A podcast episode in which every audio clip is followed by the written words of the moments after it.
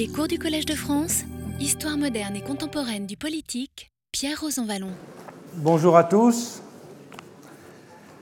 Réfléchir sur le pouvoir exécutif, réfléchir sur ce qu'est un gouvernement démocratique présuppose préalablement de comprendre pourquoi, en démocratie, historiquement, c'est le pouvoir législatif qui a été sacralisé et le pouvoir exécutif considéré comme secondaire et même dénié dans son autonomie.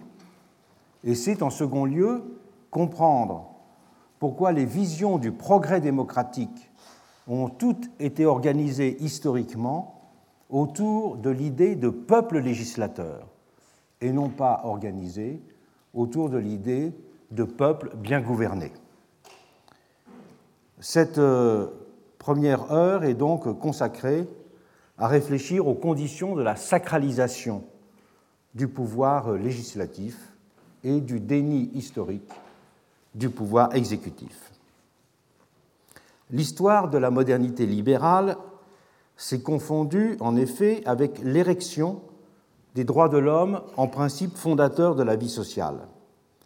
C'est dans la garantie de leur exercice que tout pouvoir allait dorénavant devoir fonder sa légitimité. Mais à côté de ces droits considérés comme naturels, c'est-à-dire participant d'un ordre moral donné auquel nul ne saurait contrevenir, c'est aussi progressivement affirmé un positivisme juridique dérivant de la reconnaissance d'une autonomie du politique. Si les lois de nature et les lois civiles ont alors été largement comprises comme devant être liées, Hobbes disait qu'elles se contiennent mutuellement, ces dernières n'en ont pas moins été reconnues dans leur dimension pratique d'établissement humain de l'organisation sociale. L'idée de la loi est de la sorte devenue inséparable de celle de souveraineté. On ne s'étonne donc pas que Baudin ait été l'un des premiers à sérieusement distinguer la loi du droit, alors que le droit se rattachait pour lui à la perspective morale d'équité, il notait, je le cite, La loi emporte commandement, car la loi n'est autre chose que le commandement du souverain, usant de sa puissance. L'idéal démocratique retiendra de cette définition le fait que la notion de souveraineté du peuple implique logiquement l'avènement d'un peuple législateur. C'est ce qu'affirme l'article 6 de la Déclaration des droits de l'homme et du citoyen. Je cite, La loi est l'expression de la volonté générale. Tous les citoyens ont le droit de concourir personnellement ou par leurs représentants à sa formation. L'idée de peuple législateur n'est là qu'une conséquence du processus de translation de la souveraineté. Mais c'est parallèlement la notion même de loi a alors été redéfinie. D'une double façon. Force de commandement, la loi a aussi été pensée comme devant simultanément être une figure de la raison, à distance de la connotation de bon plaisir ou de décision arbitraire qu'elle avait chez Baudin. Les lois ne sont pas de purs actes de puissance, mais des actes de sagesse, de justice et de raison. C'est ce que dira Portalis, le père du Code civil français. La loi du peuple se distingue d'abord en cela de la loi du monarque, mais elle s'en distingue aussi vers la fin du XVIIIe siècle en s'inscrivant dans une vision renouvelée de la gestion des hommes et des choses. Alors que la loi mêlait encore chez Baudin ce qui est de l'ordre de décisions circonstancielles et ce qui relevait de principes généraux et pérennes d'organisation publique, la loi tendra à ne plus se concevoir à partir de la fin du XVIIIe siècle que sous ces dernières espèces. Rousseau invitera en ce sens à rejeter fermement toutes les vues particulières, c'est son expression, qui pourraient altérer la sainteté de son ouvrage. Le règne de la particularité était à la fois dénoncé comme l'expression d'une politique arbitraire et la manifestation d'une absence dommageable de rationalité. Au XVIIIe siècle, l'idée d'un règne de la loi dans ses différentes dimensions renvoyait en ce sens à la visée d'un pouvoir de la généralité d'ordre indissociablement procédural et substantiel. La loi était en même temps une norme et une forme. Mais cette visée ne s'inscrivait pas simplement dans une ambition platement technique. Elle était plus profondément liée à une double utopie politique. Elle était d'abord implicitement attachée à la figure d'un législateur démiurge, instituteur souterrain et souverain de l'ordre du monde, dont Rousseau parlera à de nombreuses reprises. Législateur qu'il considérait comme un metteur en forme du genre humain. Et c'est en effet dans ces termes que Jean-Jacques considérait son rôle. Selon ces fameuses formules, le législateur était celui qui ose d'entreprendre d'instituer un peuple, ayant pour objectif, je le cite, de transformer chaque individu qui par lui-même est un tout parfait et solitaire en une partie du plus grand tout. Le législateur est donc chez Rousseau un généralisateur instituteur du social. Au XVIIIe siècle, il y a eu une véritable passion des lois. Dans le cas français, la monarchie s'était certes attelée, dès le XVIIe siècle, à un travail d'unification juridique.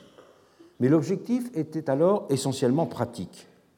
Il s'agissait de simplifier la vie sociale et de faciliter l'action publique en visant à uniformiser le maquis des coutumes. Dans le préambule de l'ordonnance de 1667 sur la procédure civile, Colbert avait ainsi appelé de ses voeux, je le cite, la formation d'un corps de loi précise et certaine qui dissipe toute obscurité des précédentes. L'enjeu était là, très pragmatiquement, de diminuer les conflits et les controverses liées à l'imprécision et à l'accumulation des textes.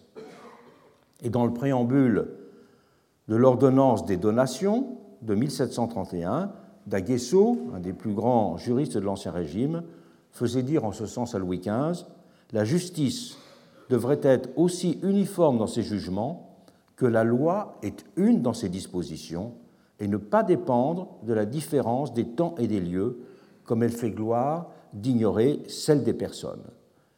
Tel est l'esprit, continuait-il, de tous les législateurs. Il n'est point de loi qui ne renferme le vœu de la perpétuité et de l'uniformité. La rationalisation de l'État et le perfectionnement du droit allaient donc de pair à ses yeux. La bonne loi était celle qui ne laissait prise à aucune indétermination dans son application.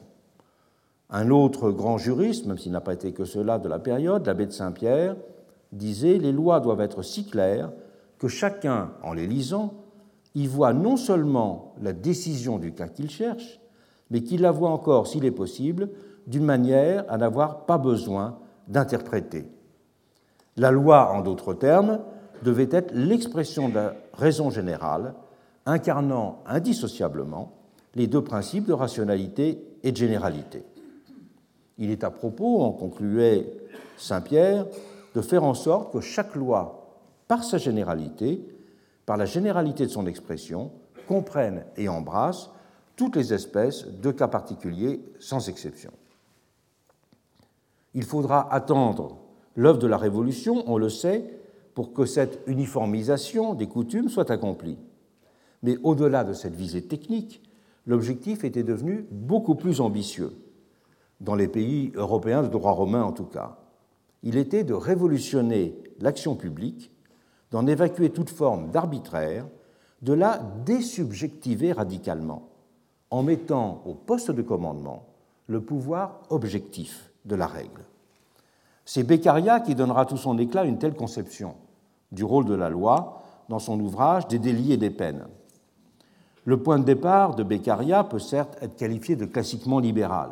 Son objectif immédiat dans cet ouvrage et dans tout son travail de juriste était de proposer un remède à l'incohérence de la justice, qui pouvait, selon les lieux, infliger des peines fort variables pour des délits identiques. Et comme de nombreux philosophes du XVIIIe siècle, voire Voltaire par exemple, il sera omnibulé par la question de l'erreur judiciaire et révolté par l'arbitraire des condamnations. Et c'est le pouvoir d'interprétation des juges qui était, à ses yeux, l'origine de ces variations coupables.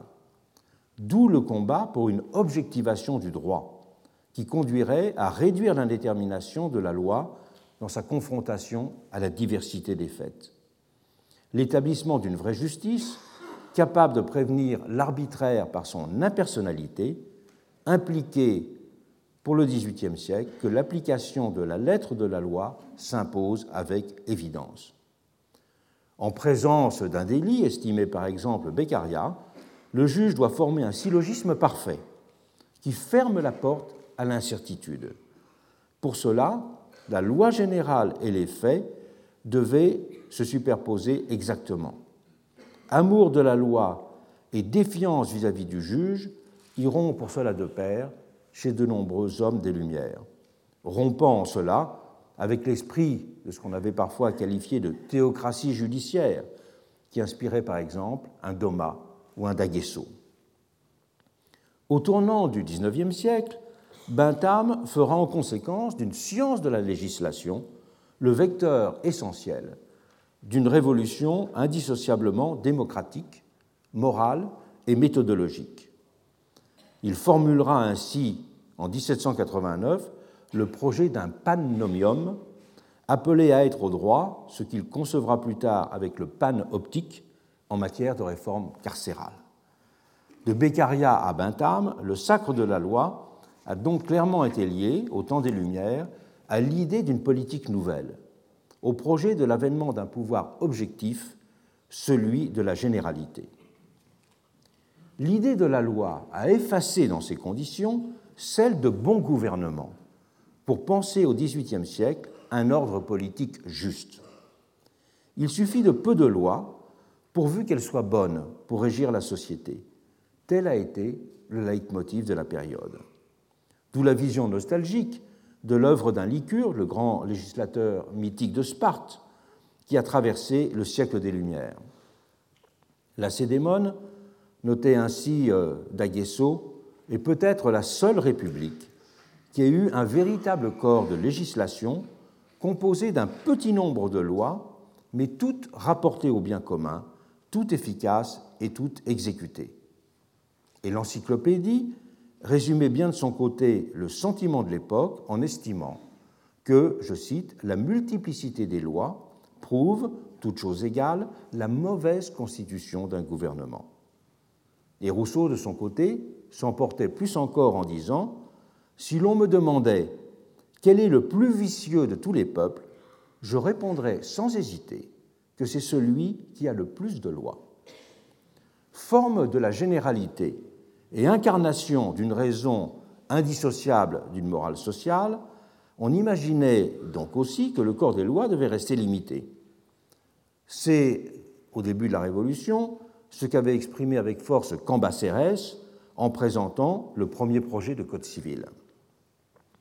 Que ce soit en un mot, avait-il conclu, par le petit nombre de textes que nous arrivions à cette unité harmonique qui fait la force du corps social qui en dirige tous les mouvements dans un accord merveilleux, à peu près comme les lois simples de la création président à la marche et à l'harmonie de l'univers. Et il poursuivait des règles simples, faciles à saisir, plus faciles à exécuter, voilà quel est le résultat de nos veilles et le fruit de nos méditations. Générales et peu nombreuses, les lois devaient aussi rester pour lui permanentes. Vous n'oublierez pas, avait dit Cambacérès, que l'immutabilité est le caractère d'une bonne législation. Les lois, une fois rédigées, doivent devenir un dépôt sacré. Généralité, simplicité, permanence, en présentant ces caractères, les lois étaient censées pouvoir gouverner adéquatement et sans réserve les hommes et les choses la particularité et l'événement dont se nourrit l'exercice du pouvoir exécutif avaient de la sorte été considérés comme devant être évincés. Le droit d'un côté et le marché de l'autre Le marché étant une autre forme de l'impersonnalité, je l'ai déjà signalé, puisqu'il est régi par une loi naturelle, celle de la main invisible, l'harmonie naturelle des intérêts n'ayant pas besoin de pôle régulateur. Le droit d'un côté et le marché de l'autre réduisait donc pour les hommes des Lumières l'espace du politique comme sphère de la décision gouvernementale. Ces deux visions de ce qu'était une loi, distinctes en ce sens que l'une était positiviste tandis que l'autre était naturaliste, convergeaient pour marginaliser l'idée de pouvoir exécutif et le rôle d'une volonté politique immédiatement active. L'idée même de gouvernement s'en trouvait de la sorte vidée de son contenu et discréditée.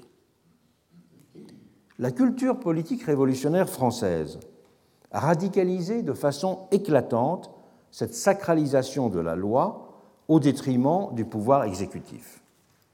Les hommes de 1789 n'ont ainsi jamais cessé de célébrer la première.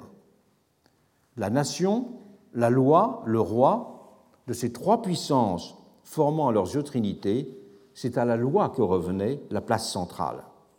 Et les monnaies frappées à partir de 1791 portaient d'ailleurs significativement comme devise à leur avers règne de la loi. Et l'iconographie de la période a magnifié sous de multiples formes ces trois lettres commandantes. Et un grammairien de l'époque avait même de façon significative proposé de considérer que la France n'était bien sûr plus un royaume, mais qu'elle devait devenir un loyaume. Si quelques voix s'agacèrent alors de ce qu'on a commencé à appeler une nomomanie, la manie des normes, elles restèrent marginales et ne furent pas écoutées. On ne doit donc pas s'étonner de voir que des sociétés patriotiques en grand nombre ont pris, en 1791 surtout, le nom de société comme Société des Amis de la Loi, ou celui plus avant de Société des Nomophiles. Et dès les premiers jours de 1790, à un moment où la Société des Amis de la Constitution, qui allait devenir le Club des Jacobins, faisait de timides premiers pas, Rome avait déjà lancé, Gilbert Rome avait déjà lancé avec succès, avec Théroigne de Méricourt, une société des amis de la loi qui se réunissait chez cette dernière. Et une des premières grandes fêtes révolutionnaires sera celle du printemps 1792, une fête de la loi. Ce sera, après celle de la Fédération, l'une des toutes premières qui fut organisée en grande pompe dans les rues de la capitale, faisant défiler une forêt de bannières où se répétaient les inscriptions La loi, respect à la loi, mourir par la loi, vive la loi. De tous côtés, on s'exprimait avec spontanéité et ferveur pour marquer l'enthousiasme et l'approbation à ce sujet dans de nombreuses réunions publiques. La référence à la loi pendant la Révolution française était omniprésente dans l'ordre des arguments comme dans celui des émotions. Sur les 17 articles que compte la Déclaration des droits de 1789, il y en a sept qui font référence aux fonctions de la loi et établissent sa centralité. Même un Saint-Just, pourtant peu attaché aux formes, se trouvera spontanément porté à dire Hors des lois, tout est stérile et mort. Et Michelet sera donc fondé à caractériser le premier mouvement de la Révolution comme celui d'un avènement de la loi. Mais ce constat doit cependant être approfondi. Derrière une invocation apparemment univoque de la loi se superposent en effet, pendant les débuts de la Révolution française, trois différentes approches.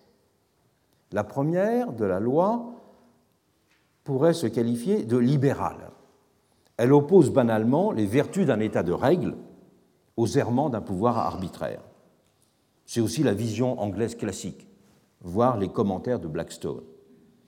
Mais l'idée d'un règne de la loi renvoyait aussi en 1789 à l'univers physiocratique, dans lequel le bon gouvernement se définissait par le fondement rationnel de ses actes et non par la nature des procédures qu'il utilisait. La célébration de la loi participait en troisième lieu de la reconnaissance du rôle commandant de la volonté générale dont elle apparaissait dorénavant comme l'émanation, comme euh, le célébrait fameusement l'article 6 de la Déclaration des droits de l'homme et du citoyen. Le problème était que ces trois visions, la vision libérale, la vision rationaliste et la vision démocratique, pour simplifier, étaient loin d'être équivalentes. Le règne de la loi, que les hommes de 1789 appelaient de leur vœu, avait d'abord eu une dimension évidemment libérale. La loi apparaissait comme le gage de la liberté, pour reprendre une expression qui fleurissait dans les nombreuses adresses à l'Assemblée nationale. La loi, disait par exemple Talleyrand, doit être que la liberté elle-même. Et le règne de la loi constitue en effet, aux yeux de tous, l'antithèse de l'arbitraire. Et les formules canoniques de Montesquieu étaient sur ce point dans toutes les têtes. Le despotisme étant spontanément stigmatisé comme un régime dans lequel, je cite Montesquieu, un seul, sans loi et sans règles, entraîne tout par sa volonté et ses caprices. Pour dire les choses autrement, le despotisme était assimilé au pouvoir de la particularité, le bon vouloir du prince comme signifiant l'arbitraire, en même temps que la liberté était d'un autre côté garantie par la généralité de la règle. Généralité comme origine, la production parlementaire, généralité comme forme, le caractère impersonnel de la norme, et généralité comme mode d'administration, l'État. Le prestige de la loi procédait de cette triple équivalence. La loi était à la fois un principe d'ordre qui permettait de transformer un nombre infini d'hommes en un même corps, étant de la sorte en la République ce que l'âme est au corps, ce sont des formules célèbres d'avocats généraux du XVIIIe siècle, et un principe de justice, puisque, en leur généralité, les lois ne connaissaient personne en particulier, ce qui leur permettait, toujours selon une formule célèbre d'un avocat général, d'être une intelligence sans passion. La célébration révolutionnaire de la loi consonnait en second lieu avec l'impératif de rationalisation juridique qui avait émergé au XVIIIe siècle et le développement d'une vaste entreprise de codification, on l'a déjà évoqué, s'inscrira dans cette perspective en l'activant fortement. Et c'est le terme de code qui donnera son horizon à cette volonté réformatrice de substituer une législation uniforme et rationnelle à la bigarrure précédente des coutumes. Et la Constitution de 1791 prévoira pour cela explicitement qu'il sera fait un code civil commun à tout le royaume. La codification était pour les constituants une véritable thérapeutique, tant intellectuelle que politique. Elle ne se réduisait pas à une entreprise technique, comme l'était le projet plus ancien de rédiger les coutumes pour les fixer. En présentant les premiers éléments de cette œuvre codificatrice, Cambacérès, comme je l'ai déjà dit, avait plaidé pour l'adoption d'un édifice simple. Il est d'ailleurs significatif que le premier projet de Cambacérès sera repoussé par l'Assemblée parce qu'il avait été jugé trop développé dans ses détails et trop peu philosophique dans son ensemble. La loi, en troisième lieu, avait une dimension éminemment démocratique, puisqu'elle était l'expression de la volonté générale. Elle était de cette triple façon l'incarnation d'un règne de la généralité. Cette conception de la loi a eu une dimension totalisante pour les révolutionnaires français. Elle ne se dissociait pas pour eux de l'utopie d'un pouvoir capable de saisir entièrement la société, de la mouvoir en ses détails. Et la philosophie de la loi trouvera pendant la Révolution, dans cette utopie, son ressort le plus puissant. Le règne de la généralité, qu'on appelait de ses voeux, n'était donc pas uniquement d'ordre procédural. La loi n'était pas simplement une norme efficace et légitime pour les hommes de 1789. elle était un opérateur politique. Elle appelait d'une certaine façon à reconstruire la réalité elle-même en une abstraite vérité. Le prisme de la généralité gommait les aspérités du monde pour constituer ce dernier dans la transparence à son concept. En bannissant tout rapport à la particularité, la loi entendait dessiner un monde parfaitement juste et ordonné en sa réduction simplificatrice. Et nul n'a mieux exprimé cette visée que Merlin de Douai, un des grands jurisconsultes de la période, l'auteur du plus grand recueil de jurisprudence de la période post-révolutionnaire. Pour que l'objet des lois soit censé général, écrivait-il, il suffit qu'elles considèrent abstractivement soit les personnes, soit les choses sur lesquelles elles prononcent. La procédure se réfléchissait ainsi pour lui sur son objet pour le modeler. L'œuvre de Rousseau avait déjà exprimé de façon exemplaire ce déplacement-retournement. Jean-Jacques partageait certes avec ses contemporains la considération de la loi comme pouvoir neutre et partant structurellement garante des libertés. L'impersonnalité de la loi était bien pour lui la première de ses qualités. Mais il n'en restait pas là. L'originalité de son approche était de confondre la forme et la matière de la loi. Ce n'était pour lui que deux façons convergentes de confondre la forme et cette, la généralité sociale. C'est cette double universalité de la forme et de la matière qui fait le vrai caractère de la loi, disait Rousseau. Si la loi réunissait la généralité de l'objet et de la volonté, ce ne pouvait être seulement en retranchant les particularités du monde pour n'en conserver qu'un résidu commun. De même que la volonté générale se définissait d'une certaine manière contre les volontés particulières, la généralité sociale se construisait contre la réalité, réalité toujours particulière en effet. Reprenons sur ce point la formulation classique du contrat social. Quand je dis, écrit Rousseau, que l'objet des lois est toujours général, j'entends que la loi considère les sujets encore et les actions comme abstraites, jamais un homme comme individu, jamais une action particulière.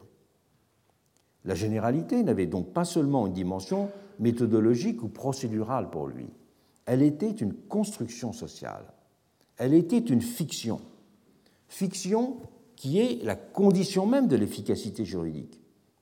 Le langage juridique ne possède en effet de vertu universalisatrice qu'à cette condition de la fiction.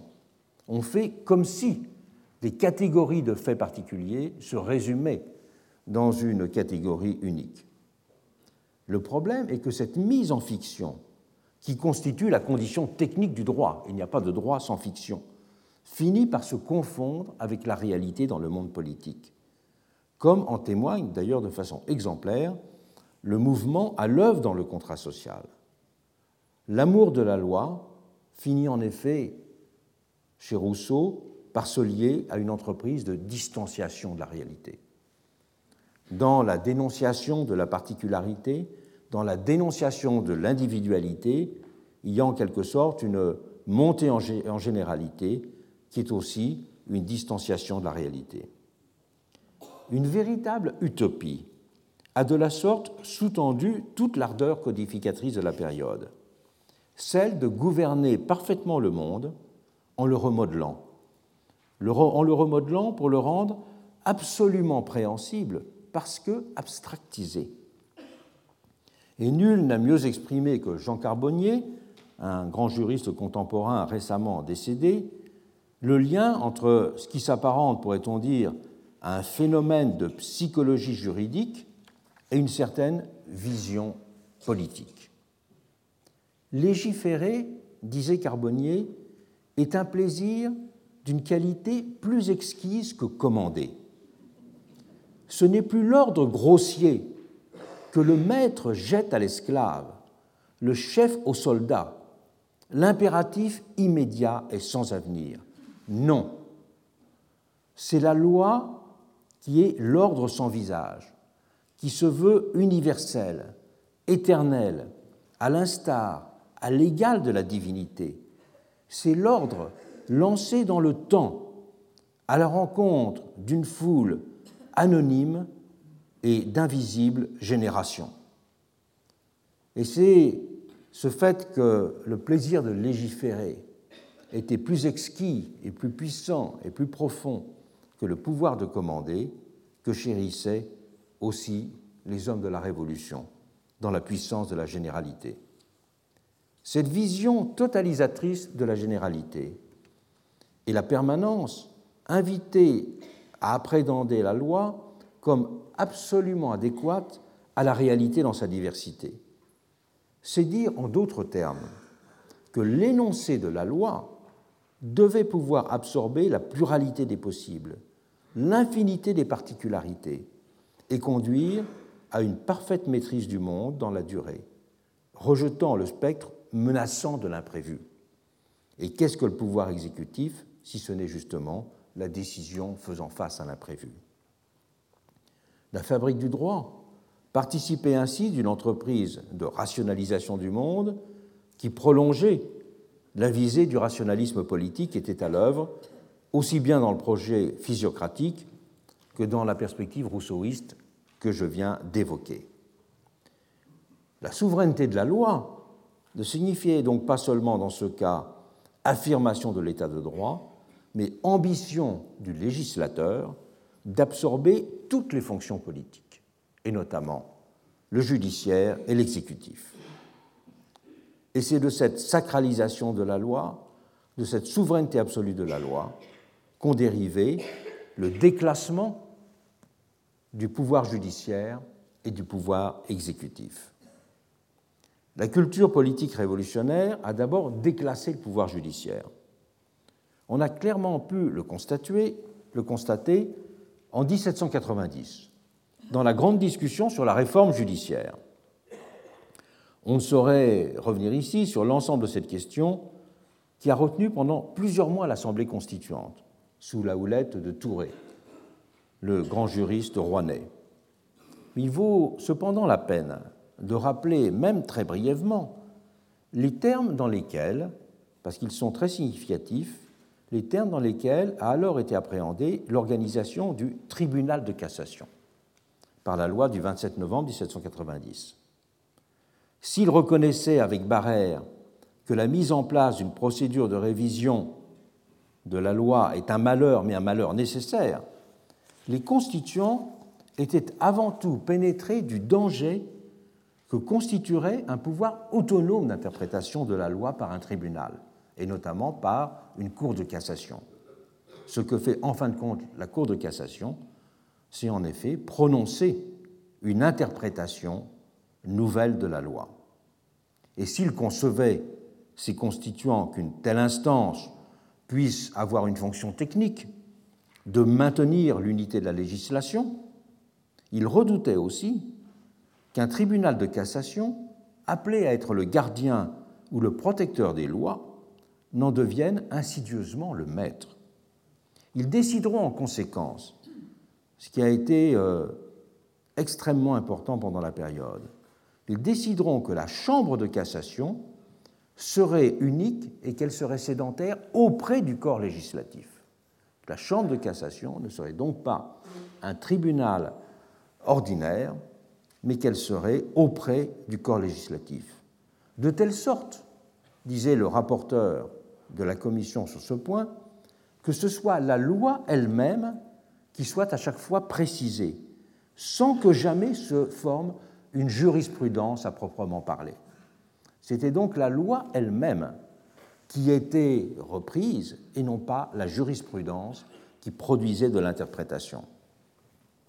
L'activité du tribunal de cassation sera d'ailleurs pratiquement limitée pendant cette période à une annulation d'ordonnances jugées en contravention formelle avec un texte ou dérivant d'une fausse application de la loi, c'est-à-dire véritablement une fonction purement technique, pourrait-on dire, de lissage juridique. Suivant cela, scrupuleusement, la lettre d'un décret qui notait que le recours en cassation ne devait avoir lieu que dans le cas d'une contravention expresse au texte de la loi.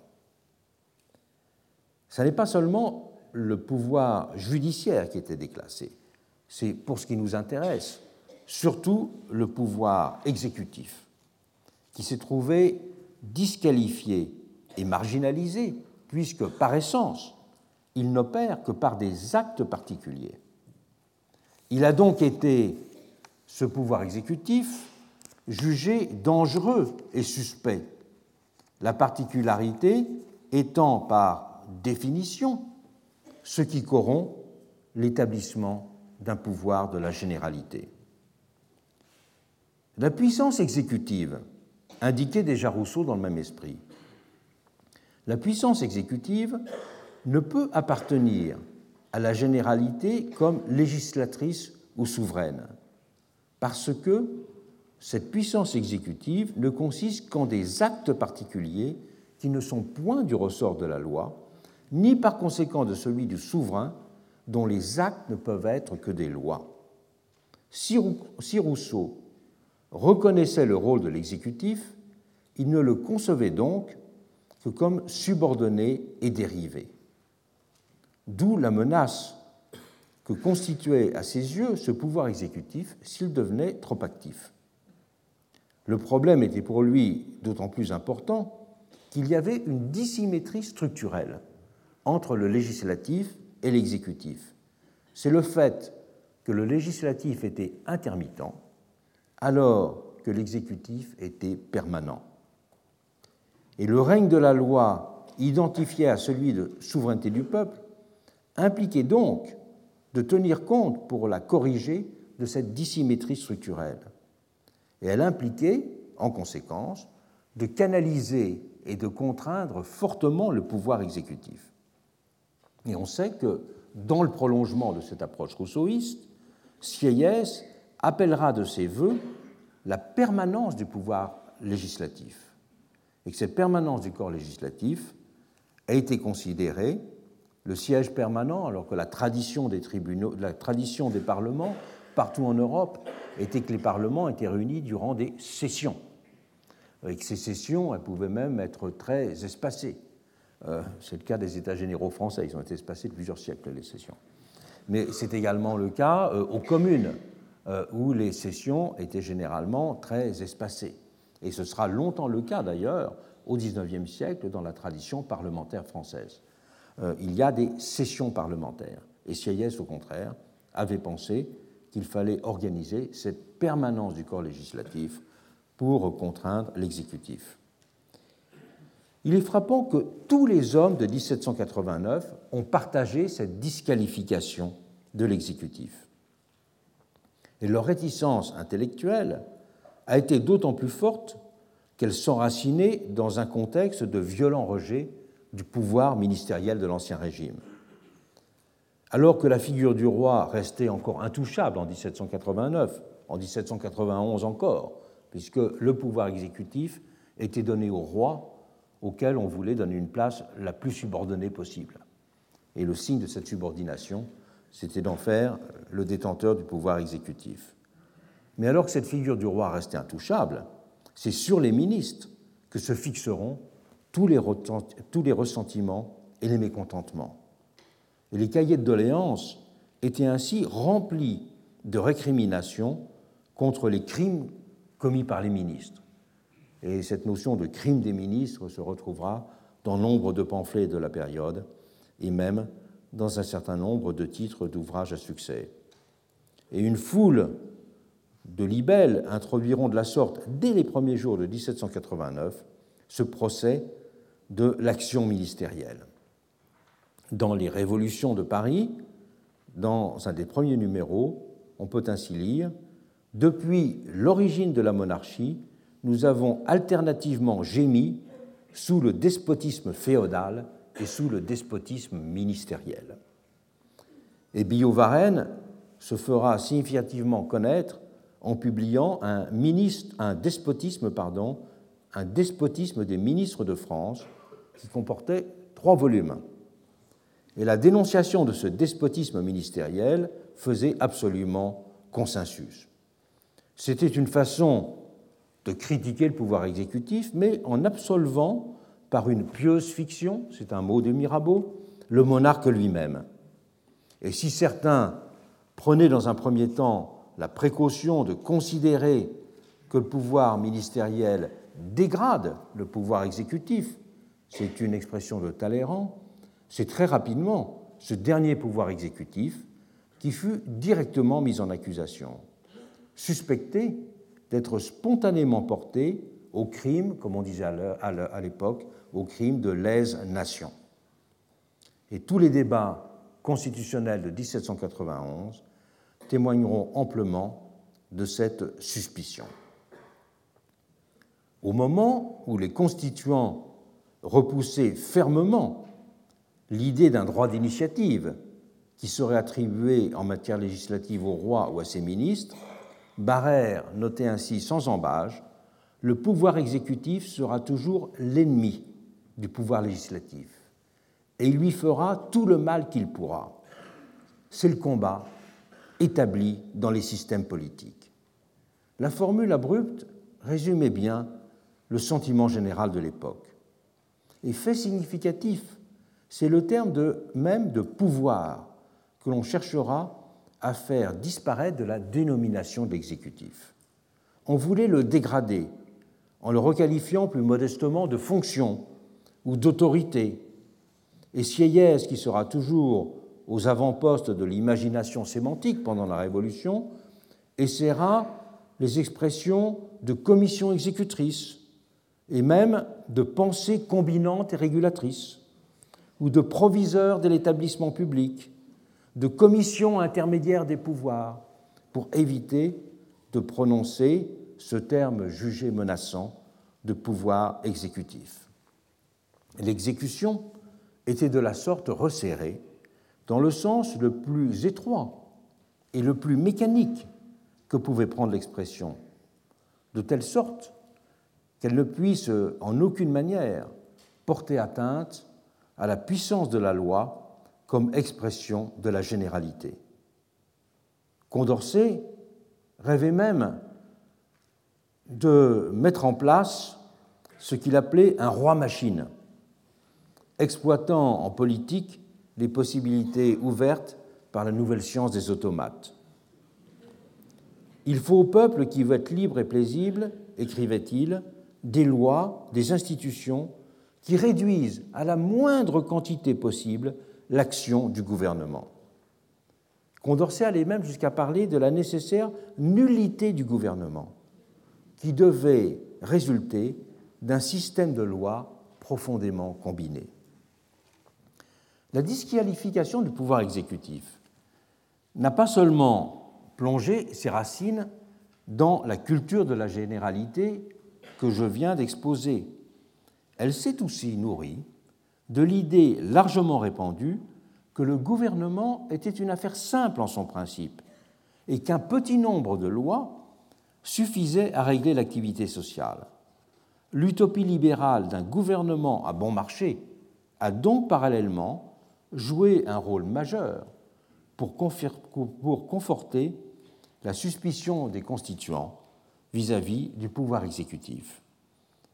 La plupart d'entre eux croyaient sincèrement que l'excroissance administrative du pouvoir exécutif n'était qu'un effet de l'absolutisme, en même temps qu'ils s'opposaient à la doctrine de la division des pouvoirs et affirmaient qu'il n'y avait qu'un seul pouvoir, qui résidaient dans le corps législatif. Ils imaginaient dans l'ordre politique une mise en œuvre de la loi aussi immédiate qu'ils concevaient son application mécanique dans l'ordre judiciaire. Et Roderer, un des grands pères fondateurs de la Constitution de 1791, avait symboliquement proposé, dans le même esprit, de rebaptiser tous les ministères ministère des lois de l'intérieur, de la marine, de la défense, de la guerre, pardon, pour bien souligner leur caractère subordonné. Et des voix s'élèveront aussi pour que le roi, détenteur du pouvoir exécutif dans la Constitution de 1791, ne soit considéré de façon diminutive que comme le premier fonctionnaire public. Formulation que retiendra la loi. Dès après l'adoption de la Constitution de 1791, on ne cessera en outre de limiter et d'encadrer le pouvoir des ministres, voire de chercher à les humilier en réduisant leur traitement. La lecture des archives parlementaires fourmille de détails sur ces volontés d'humiliation et de réduction du rang des ministres. Plus tard, dans le cours de la Révolution, au moment où furent précisées les attributions du comité de salut public, qui était lui un organe direct de la Convention, c'est les comités qui ont remplacé les ministères. C'est la grande nouveauté de 1793.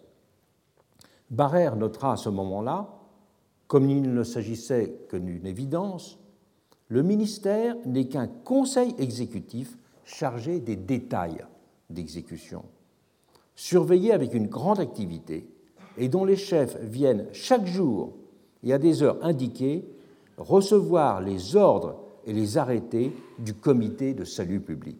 C'était bien dire que le pouvoir exécutif était uniquement une commission du pouvoir législatif dans le sens le plus matériel du terme. Et Robespierre qualifiera au même moment les ministres de simples instruments mécaniques du comité. L'article 1er du décret de décembre 1793 précisera ainsi que la Convention est le centre unique de l'impulsion du gouvernement. Et ce sont effectivement les comités de la Convention qui ont exercé effectivement le pouvoir. Et fait significatif, tous les actes de ces comités sous la houlette de la Convention seront alors présentés comme des lois, même lorsqu'il ne s'agissait que, que de décisions circonstancielles portant sur des objets spécifiques. Et l'entreprise de dénégation du pouvoir exécutif culminera en avril 1794 avec la suppression du Conseil exécutif et partant de la charge de ministre. Et ce sont douze commissions soumises directement à l'autorité du comité de salut public qui les remplaceront. Au cours du processus qui avait mené à cette décision radicale, Saint-Just notera Tous les ennemis de la République sont dans son gouvernement. Et les bureaux ont hélas remplacé le monarchisme. Saint-Just qui poursuivait Il est impossible de gouverner sans laconisme. Quelques mois plus tard, Billot-Varenne avertira dans le même sens. Dès que la centralité législative cesse d'être le pivot du gouvernement, l'édifice manque par sa principale base et s'écroule infailliblement. Et Robespierre lui-même, dans son fameux discours sur le gouvernement représentatif, résumera les choses en disant qu'il s'agit de rendre les hommes heureux et libres par les lois, et qu'il appelait dans ce discours, je le cite, à fuir la manie ancienne des gouvernements de trop gouverner. Le pouvoir exécutif reprendra certes consistance pratique après Thermidor, et la Constitution de l'an 3 le consacrera dans des termes nouveaux, mais on ne saurait pourtant y voir une véritable rupture. Et c'est aussi vrai du sens qu'il convient d'attribuer à l'introduction concomitante dans la Constitution de l'an 3 du bicamérisme, ou encore à la reconnaissance du caractère positif que pouvait jouer une certaine division des pouvoirs ce sont des prudences et des vues pratiques qui ont alors commandé ces différents changements d'attitude. Mais le principe de la centralité législative n'a pas alors été abandonné après Thermidor. Il a simplement été aménagé. L'idée qu'il fallait, je cite, libérer le corps législatif par son oppression de l'exécutif restera ensuite dominante.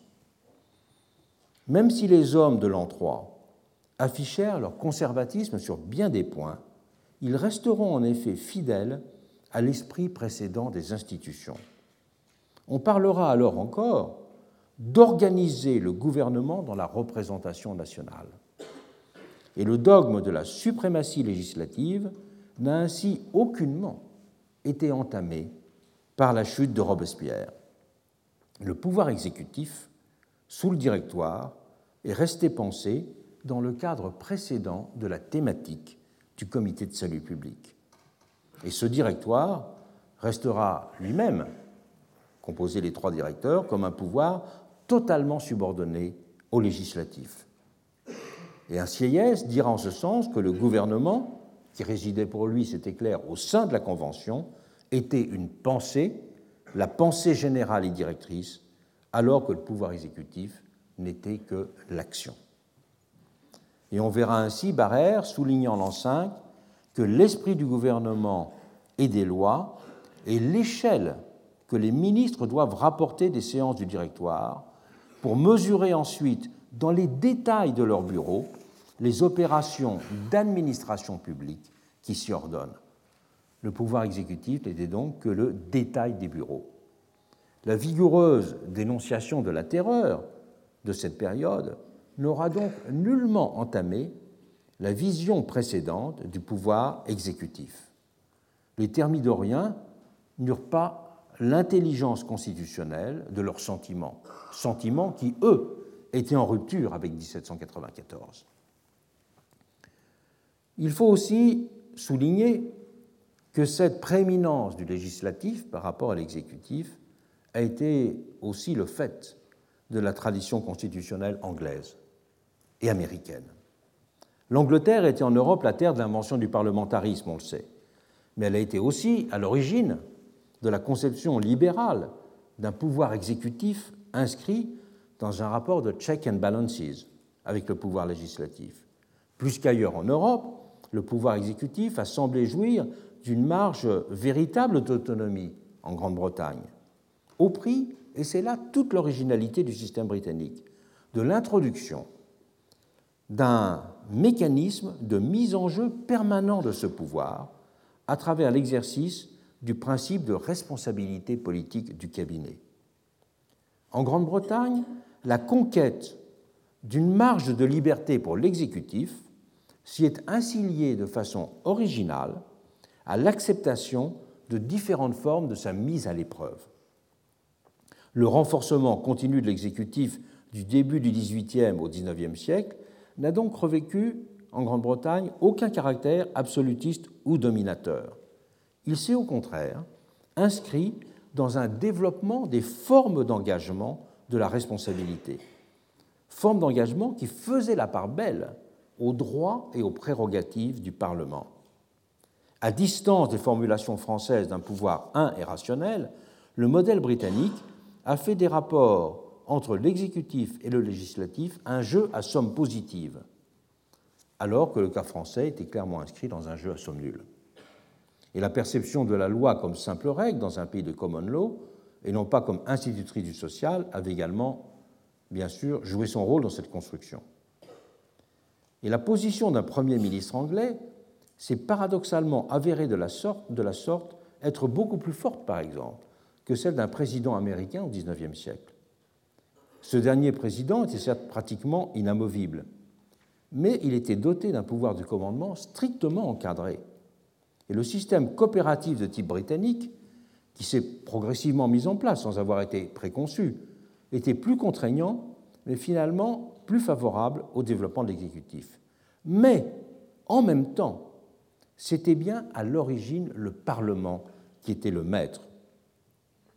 Dans la magistrale étude de la Constitution britannique, telle qu'elle fonctionnait réellement, qui était publiée au mi-temps de l'âge victorien, Walter Bagehot dira dans The English Constitution, il dira ces mots à propos du cabinet.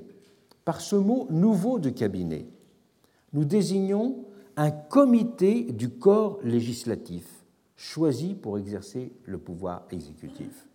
Le cabinet avait cette originalité d'être un pouvoir exécutif tout à fait nouveau dans sa forme en Europe, nouveauté qui était indexée, je le rappelle, sur cette acceptation d'une mise en jeu de sa responsabilité. Il y avait donc dans le phénomène du cabinet, longuement, c'est le cœur du livre de Bedjot, il y avait donc une sorte de, de balance entre puissance accrue du cabinet et fragilité accrue du cabinet, que la puissance était payée par la fragilité. Et cette puissance payée par la fragilité, dans le cas britannique, elle était liée au fait qu'il euh, n'était qu'un, in fine, un comité du corps législatif. Et Bedgehout note la législature a beaucoup de comités, mais évidemment, celui-ci, le cabinet, est le plus important. Et le Parlement, pour Bedgehout, restait bien ainsi le maître, mais il le restait sous les espèces d'une fusion. L'expression revient à maintes reprises sous sa plume de l'exécutif et du législatif. Le cabinet, disait Bedgehout, est un comité mixte, une boucle qui rattache la partie législative de l'État à sa partie exécutive. Par son origine, l'exécutif appartient au législatif, mais fonctionnellement, c'est plutôt l'inverse qui se manifeste. Le propre de l'exécutif anglais, pour le dire autrement, était d'être une créature émancipée, mais qui restait sous une forme de contrôle aussi vigilant que permanent du législatif. Le pouvoir de la sorte était compris outre-Manche comme l'exercice d'une activité, d'une relation dynamique entre activité et contrôle. Situation distincte donc de la formule du gouvernement d'assemblée vers lequel n'a longtemps cessé de tendre le modèle français. Aux États-Unis, on le sait, les pères fondateurs se sont, quant à eux, élevés contre l'idée française qu'un pouvoir exécutif vigoureux était contraire au génie d'un gouvernement républicain. Il y a là de nombreux développements dans le fédéraliste, et notamment le fameux numéro 70 dû à la plume de Hamilton. Mais en même temps qu'ils organisaient la séparation des pouvoirs, la sphère du pouvoir exécutif dans le système fédéral, des origines en tout cas, restait extrêmement modeste. Et la culture politique américaine n'a simultanément cessé de lier l'idée de bon gouvernement à celle de gouvernement à bon marché. Et c'est même le gouvernement américain qui donnera en quelque sorte ses lettres de noblesse à cette revendication extrêmement permanente tout au long du XIXe siècle d'un gouvernement réduit et d'un gouvernement à bon marché. Bien sûr, on peut noter les distinctions qu'il y a, et je l'ai fait très rapidement à propos des États-Unis et encore plus que de l'Angleterre, de montrer les différences qu'il y a dans les formes d'organisation du rapport entre le législatif et l'exécutif. Mais ce qu'il faut reconnaître fondamentalement, c'est que même si le cas français a représenté une exacerbation toute particulière du pouvoir législatif et un déni tout particulier du pouvoir exécutif, c'est bien dans l'ensemble des pays démocratiques le pouvoir législatif qui était considéré comme euh, le cœur et le vecteur de la construction du gouvernement représentatif et des formes modernes de la euh, démocratie. Et cela aura une énorme conséquence sur euh, les visions qui seront développées de ce que veut dire le progrès démocratique, et ce que nous verrons dans quelques minutes. Sur le pouvoir exécutif et les formes du gouvernement démocratique qui est l'objet de ce cours, j'ai donc commencé par euh, rappeler les termes dans lesquels avait été exprimé le déclassement ou le déni du pouvoir exécutif dans les démocraties des origines. Il me faut maintenant montrer que ce déni s'est également traduit par les visions du progrès démocratique. La sacralisation du pouvoir législatif s'est poursuivie dans la sacralisation de la figure de ce qu'on peut appeler le peuple législateur. Et l'idéal démocratique s'est décliné comme une illustration des différentes figures du peuple législateur. C'est ce que je voudrais vous rappeler maintenant. Je cite euh, la Déclaration des droits de l'homme et du citoyen en reprenant une chose que j'ai mentionnée tout à l'heure. Tous les citoyens ont le droit de concourir personnellement par leurs représentants à la formation de la loi. L'idée est bien que c'est le pouvoir de faire les lois qui exprime la souveraineté sociale. Et ce qu'on peut appeler l'espace historique des débats sur la nature et le contenu de la démocratie, c'est pratiquement limité au cadre de cette question. Il s'est organisé autour de trois grands massifs.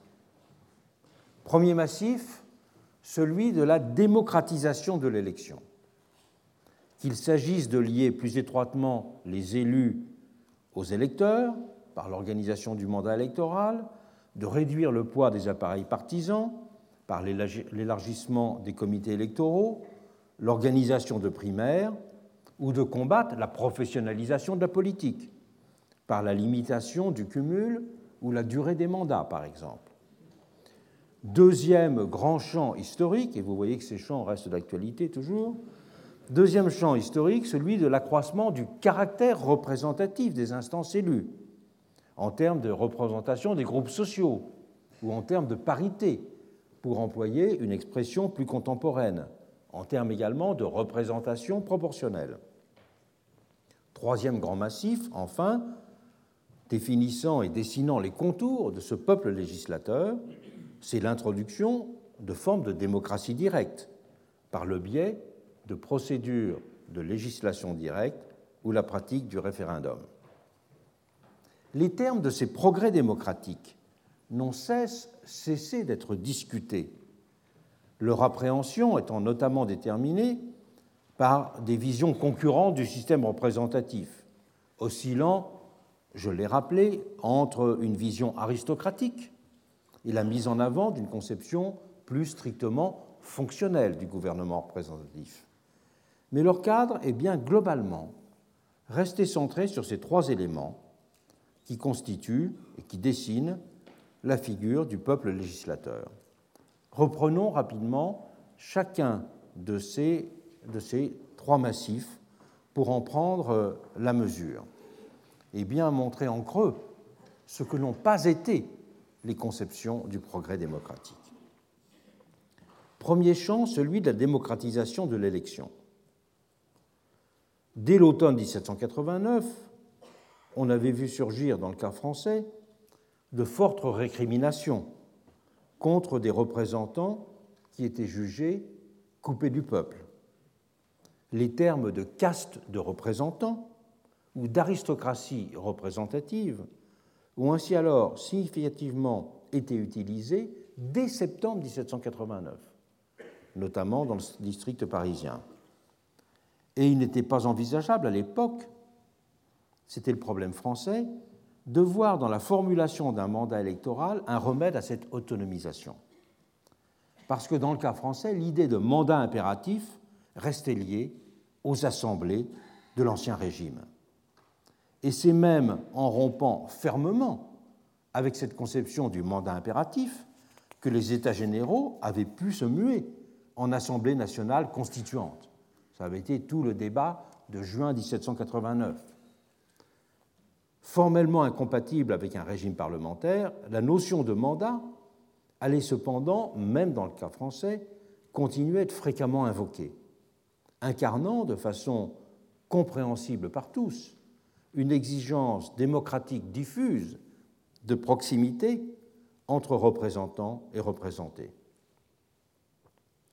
S'il ne sera que très peu présent, ce thème du mandat électoral pendant la Révolution, ne serait-ce alors que parce que l'élection était considérée comme le choix d'une personne définie par ses seules vertus, et non pas comme l'organisation d'un lien on verra au XIXe siècle, progressivement, avec le développement du suffrage dans les différents pays européens, cette notion de mandat s'imposer, bien qu'elle euh, n'ait pas de contenu juridique immédiatement possible, dans un cadre parlementaire, la libre délibération présupposant la liberté de changer de position des personnes parties prenantes d'une délibération. Mais on verra par exemple en France, à partir euh, du Second Empire à peu près, et même de 1848, dans de nombreuses réunions ouvrières, puis dans les premiers congrès ouvriers formellement constitués, au début de la Troisième République, cette notion de mandat électoral fréquemment évoquée.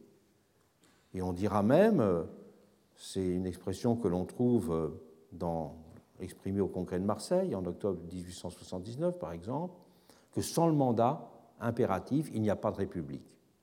Et ce thème du mandat électoral jouera un rôle important aux élections législatives de 1881 et 1885 en France. Et les socialistes de toutes obédiences, ainsi que les radicaux, militèrent longtemps pour une forme de reconnaissance par la loi et même son assimilation au mandat civil. Et à défaut de pouvoir se lier à une organisation légale pour les raisons d'organisation de la délibération que j'ai mentionnées tout à l'heure, l'idée fera son chemin de façon indirecte. Cette idée de mandat, elle fera par exemple son chemin avec la rédaction d'engagements électoraux ou de programmes qui, sans avoir de valeur juridique, on le sait, impliquaient cependant la reconnaissance ou pouvant impliquer, soyons prudents, d'un certain lien de dépendance des élus vis-à-vis -vis des électeurs. En Amérique, par exemple, la rédaction de plateformes discutées dans de grandes assemblées s'imposera ainsi progressivement. Et les élus anglais acceptèrent aussi, en fait, dès le second Reform Bill de 1867, de préciser leurs engagements sur les grandes questions. Et en France, c'est un député d'extrême gauche, Barodet, qui fera accepter en 1881 par la Chambre des députés le principe de la publication, après chaque élection, d'un recueil de professions de foi de tous les élus. Le Barodet allait devenir ainsi une institution clé de la République. C'était la trace des euh, engagements électoraux. Et on vit aussi, dans certains cas, se développer en, en Grande-Bretagne assez fréquemment, aux États-Unis et en France, l'organisation périodique de réunions dans lesquelles les élus rendaient compte informellement de leur mandat. Et aux États-Unis plus encore, l'introduction du recall dans les États de l'Ouest, c'est-à-dire la procédure de révocation des élus, qui généralement a été mise en place en même temps que euh, l'organisation des primaires et le référendum d'initiative populaire, a introduit de façon encore plus radicale une forme de dépendance-sanction dans le lien électoral. La volonté de réduire le poids des notables et des appareils partisans fit simultanément l'objet de multiples revendications dans les démocraties. En France, de fortes voix s'étaient ainsi fait entendre dès 1848 pour protester contre la confection des listes de candidats par de petits groupes de notables. Lamennais s'emportera ainsi en disant La première fois que nous exerçons notre droit de vote politique, on nous assemble d'autorité, on nous met dans la main une liste que nous n'avons ni discutée ni même pu lire, et l'on nous dit impérativement jetez ceci dans l'urne. On fait de nous une machine à élection. Je ne sais quoi de semblable au singe de la foire dressé par des bateleurs à, trier, à tirer des billets du fond d'un bonnet. Et d'autres à l'époque s'étaient emportés, c'est un langage que l'on trouve après les élections ou au moment des élections qui sont des élections au scrutin de liste du printemps 1848, d'être considéré comme du bétail à voter. Avec l'introduction du nombre en politique, le suffrage universel avait en effet nécessité la formation d'interfaces régulateurs. Et c'est ainsi que se formèrent partout, par exemple, au mois de mars 1848, des comités électoraux. Mais comment constituer ces comités électoraux démocratiquement? La question avait été très tôt formulée. Le comité électoral était en effet à la fois un vecteur politique de démocratisation en favorisant l'adoption de programmes, la discussion sur les candidatures, mais aussi un instrument technique d'oligarchisation en instaurant un tiers décideur dans la procédure électorale. Et la régularisation de ces comités électoraux sous la forme de partis politiques dans tous les pays ne fit qu'accentuer la difficulté.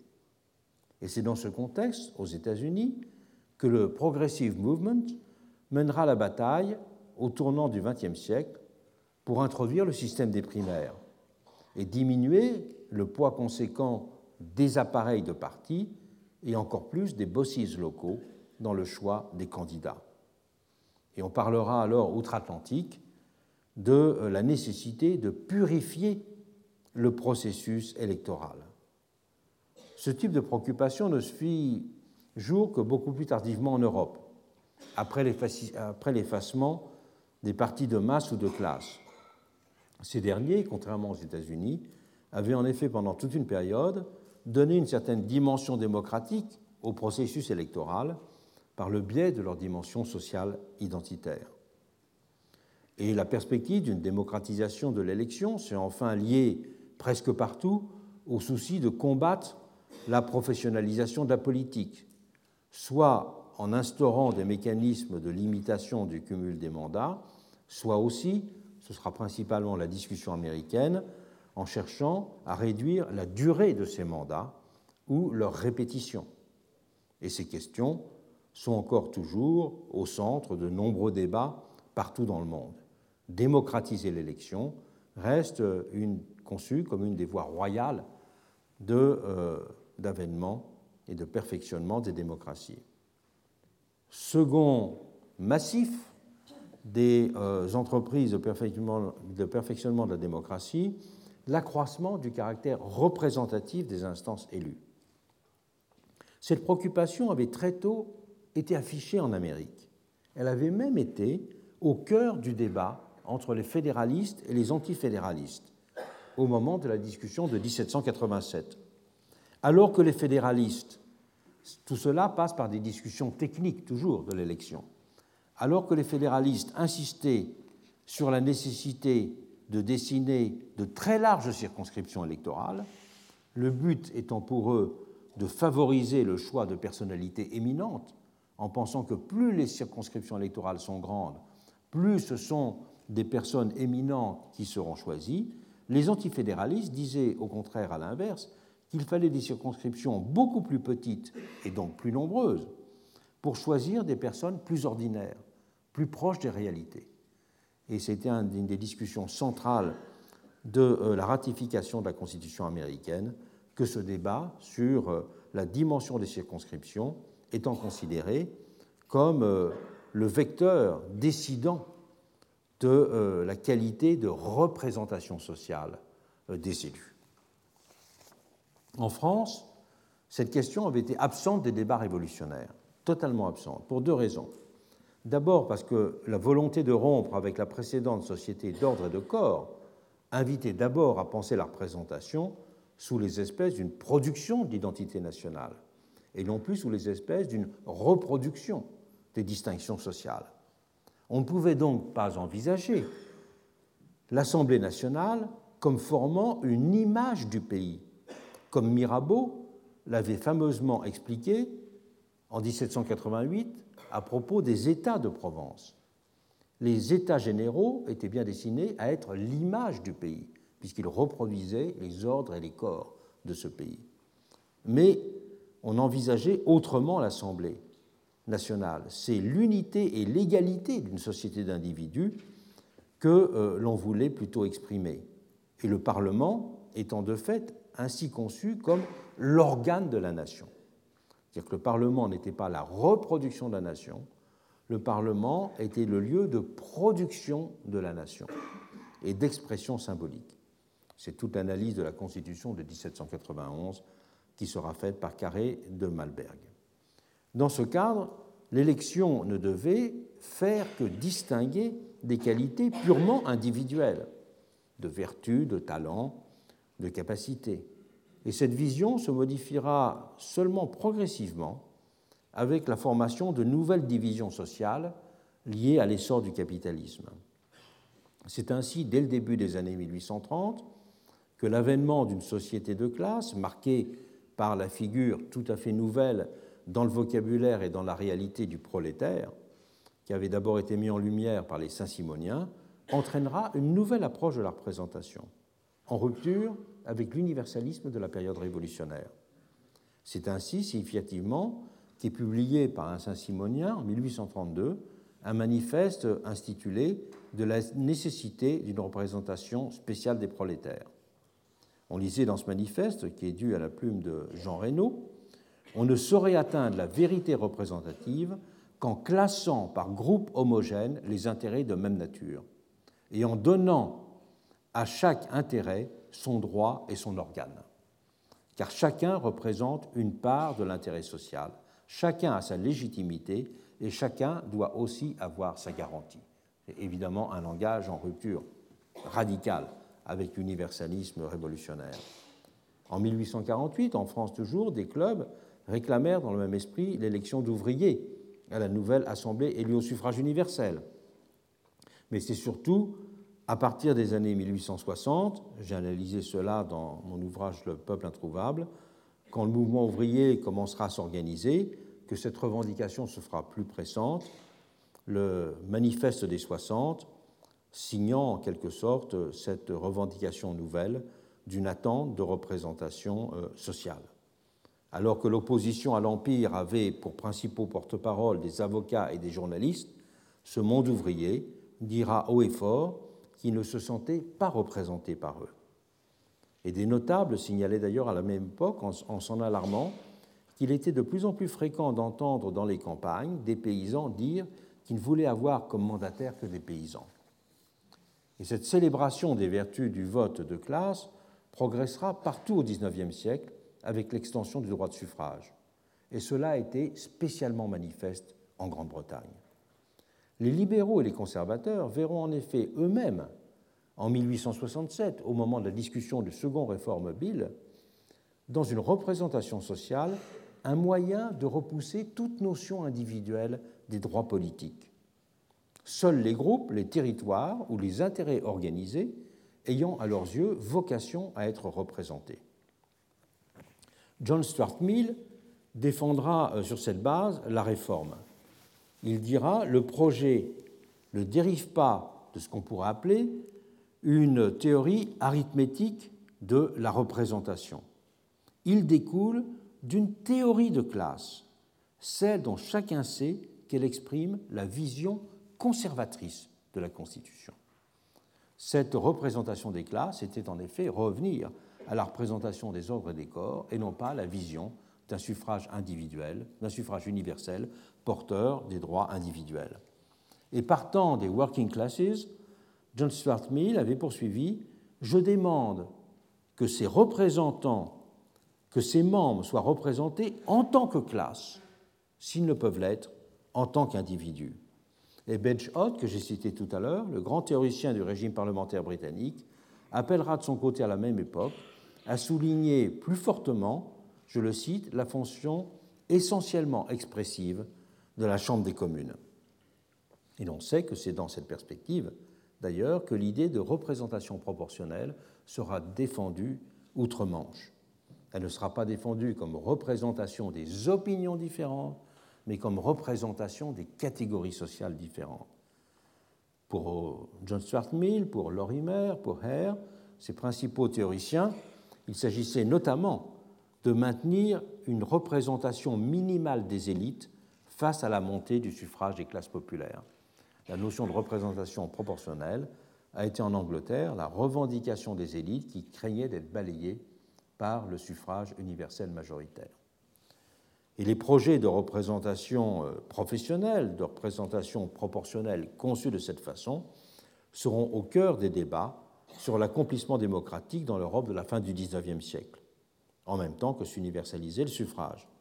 Et la naissance des partis de classe, à cette époque, donnera une indéniable consistance à cette exigence d'une représentation sociologique. Et c'est donc aussi dans le prolongement de cette approche que sera envisagé dans de nombreux pays dont les États-Unis et la Grande-Bretagne, le suffrage des femmes en tant qu'expression d'intérêts sociaux spécifiques avant d'être représentation d'une catégorie d'individus comme les autres. Alors que la question de la représentation de classe perdait euh, sa centralité dans les dernières décennies de notre XXe siècle, c'est sous d'autres formes que s'est manifesté cet impératif sociologique de représentation, par exemple avec le thème de la parité, qui invitait à considérer sur un autre mode la nécessaire expression de la diversité sociale. Impératif toujours vivant, qui s'exprime aussi aujourd'hui par le biais d'une attente de narration qui rend compte d'une société composée de conditions sociales autant que de singularités individuelles, élargissant de la sorte l'idée même de représentation. Le troisième grand champ définissant et décrivant le peuple législateur, ce sera l'idée de législation directe. L'idée de législation directe a en effet bien constitué le troisième volet historique de la quête de progrès démocratique. Alors qu'il s'agissait, dans les deux premières directions, de perfectionner le système représentatif, de limiter ses frottements, de tendre à le fonctionnaliser positivement, il s'agira là, à travers l'idéal de législation directe, de penser la démocratie au sens le plus littéral du terme. Il est d'ailleurs significatif que ce soit de cette façon que Sieyès avait défini la démocratie en 1789. Dans son célèbre discours sur le veto royal, qui est le premier grand discours ouvrant la réflexion sur la Constitution de 1791, en septembre 1789, il dira Démocratie ne veut pas dire gouvernement direct, mais concours immédiat des citoyens à la formation de la loi. La démocratie, c'est le concours immédiat à la formation de la loi. Et c'est pour cela d'ailleurs que cette expression de concours immédiat sera employée dans euh, la euh, Déclaration des droits de l'homme. Une souveraineté populaire véritablement active réside dans la possibilité de sanctionner les lois à défaut de les former. C'est l'idée que mettront en avant en 1791 certains clubs au cours des débats sur la rédaction de la première Constitution. Au spectre de l'aristocratie représentative, que ces clubs ne cessaient de brocarder et de dénoncer, ils opposaient une procédure d'intervention directe des citoyens de ce type. Et c'est autour de ce thème que se rassemblèrent alors les premiers cercles républicains et les milieux parisiens radicaux. L'idée était celle d'une ratification de la loi par la volonté générale. Et c'est ce thème, ratification de la loi par la volonté générale, qui servit alors d'étendard à tous ceux qui se définissaient comme d'ardents disciples de Rousseau, tout en reconnaissant les contraintes dérivant des conditions d'organisation d'une société nombreuse. C'est d'ailleurs Girardin, l'un des grands amis de Jean-Jacques, ce dernier a fini sa vie chez lui à Hermenonville, qui fut l'un des premiers à populariser l'expression et à la théoriser dans un petit livre, Discours sur la nécessité de ratification de la loi par la volonté générale. Ce Girardin, qui n'avait pas de mots assez durs pour stigmatiser le prétendu gouvernement représentatif dégénérant à ses yeux de jour en jour, dénonçant cette monstruosité de la représentation, voyait dans la ratification populaire de la loi le moyen de faire concourir tous les citoyens à sa formation de façon indirecte. Si cette idée de ce qu'on appellera plus tard le référendum législatif ne mobilisait alors sous cette forme qu'une fraction de l'opinion publique, elle a pourtant fait son chemin, sous l'espèce certes plus modeste de ratification populaire de la Constitution. C'est dans l'exercice du pouvoir constituant que certains feront ainsi résider l'essence de la démocratie. Tout en défendant le principe représentatif en matière de production législative ordinaire, un Brissot, invité par exemple à laisser toujours, à laisser, pardon, toujours ouverte la porte au pouvoir constituant, considéré comme mémoire et actualisation de la souveraineté originaire du peuple. Brissot se faisait du même coup le défenseur intransigeant de la souveraineté du peuple et le théoricien du gouvernement représentatif selon il s'est expliqué dans son célèbre discours sur les conventions. Brissot empruntera là les formules les plus radicales des districts parisiens pour dénoncer, je le cite, l'artifice des tartuffes politiques qui trompent le peuple, mais en même temps, ce qu'il appellera de ses voeux, c'est un pouvoir conservateur de la souveraineté du peuple. Ce pouvoir conservateur, ce sont les conventions périodiques qui font, selon son expression, ressusciter le pouvoir constituant à certaines époques. Et c'est de cette manière qu'il proposait de concilier la fidélité à l'inspiration rousseauiste avec la reconnaissance du caractère incontournable des procédures représentatives. C'est pourquoi, après celle de 1791, les quatre autres constitutions révolutionnaires seront toutes ratifiées par référendum, même si l'expression référendum n'est pas utilisée à l'époque.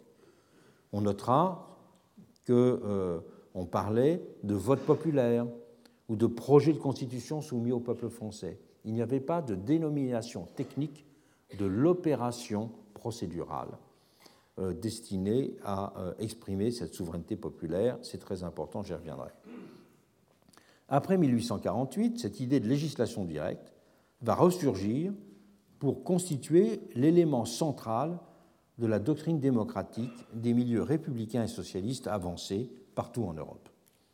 Et c'est un socialiste allemand, Maurice Rittinghausen, qui donnera le ton en Europe en publiant en, 1851 un petit livre ayant pour titre La législation directe par le peuple.